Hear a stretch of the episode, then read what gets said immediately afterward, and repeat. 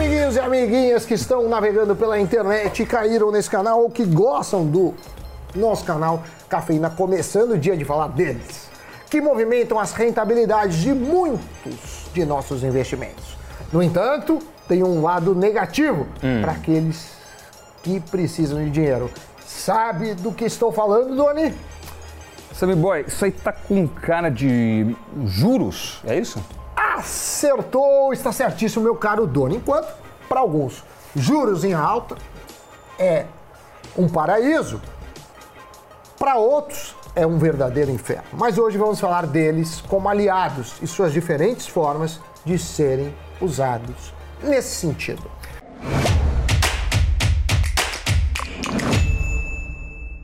Muita gente passa a vida toda achando que juro é necessariamente algo ruim, né? Por quê? Porque quando a gente pensa em juros, vem logo na cabeça juros do cartão de crédito, do cheque especial, juros do empréstimo que a gente faz. Só que os juros também podem o quê? Meu querido operador de TP, os juros também podem ser um aliado. E isso acontece quando, em vez da gente pegar dinheiro emprestado, a gente empresta. Aí você é o credor e você recebe juros, seja do governo, seja de banco, seja de uma empresa. E na hora de escolhermos onde investir ou para quem emprestar nosso suado dinheiro, podemos escolher o tipo de rentabilidade que queremos. De forma geral, tem três na renda fixa: a pré-fixada, a pós-fixada e a híbrida.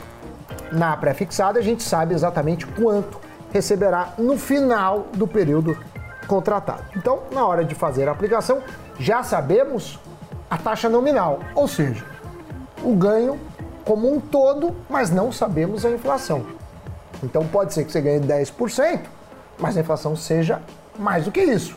E nesse caso, você vai conhecer a taxa nominal, mas sua taxa real você só saberá depois que ficou negativa. Exatamente. Então, se eu invisto em um CDB pré-fixado que paga 5% ao ano e esse título tem um prazo de 3 anos, esse vai ser o meu rendimento nominal se eu não fizer o resgate antes do prazo. E é preciso se atentar para isso, porque muitos já se desfizeram dos seus títulos antes da data contratada, achando que não ia dar em nada, que a rentabilidade não seria impactada. Só que não é bem assim, dependendo do tipo de título. E nesse caso, a gente pode ter surpresa positiva, mas também pode ter surpresa negativa. Um exemplo de investimento que pode gerar surpresas boas ou ruins, caso você resgate antes, são justamente os títulos pré-fixados. Os preços desses investimentos de renda fixa incorporam a expectativa da taxa de juros, né? É, no caso do Tesouro, da taxa de juros do país.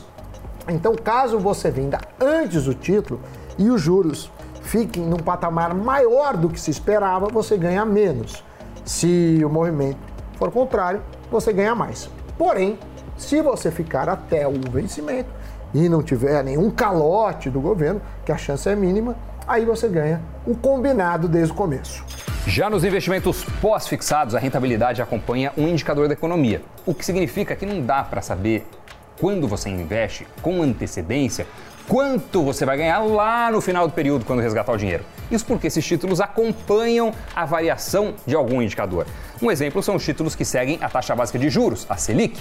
Esse tipo traz flexibilidade e é uma boa opção para quem está buscando uma menor oscilação de preço. Por quê? Porque costuma ter uma variação pequena e principalmente um risco muito baixo. E principalmente, se você quiser resgatar o dinheiro antes do vencimento, não tem problema, porque você sempre vai ter mais do que aplicou. Existem ainda os híbridos, que são atrelados ao IPCA.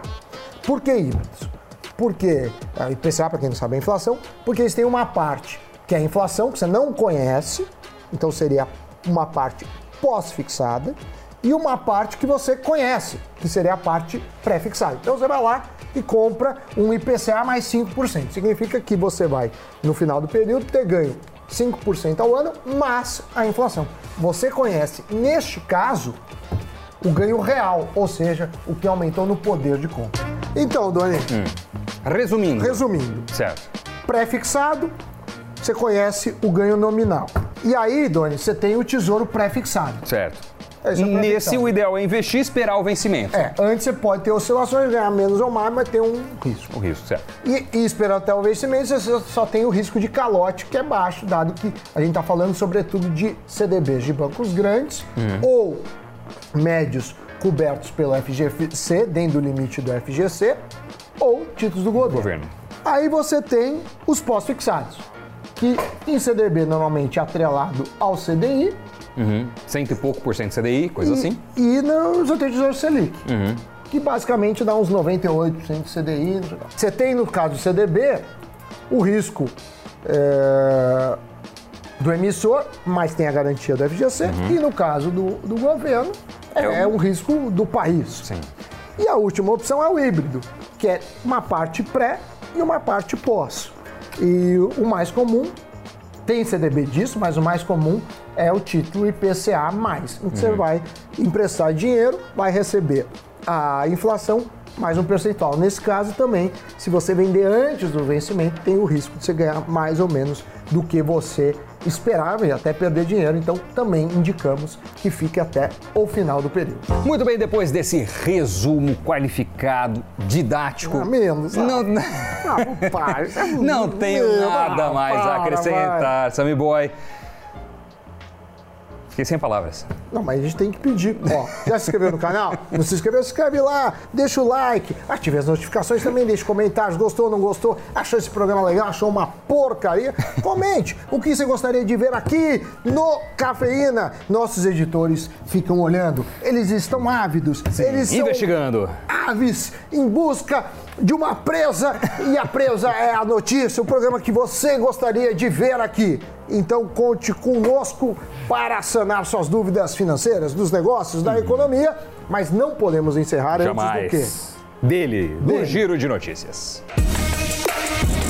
Depois de um calote, a Voyager Digital, empresa de negociação e empréstimos de criptomoedas que tem ações negociadas na Bolsa de Valores de Toronto, no Canadá, suspendeu sua oferta de serviços.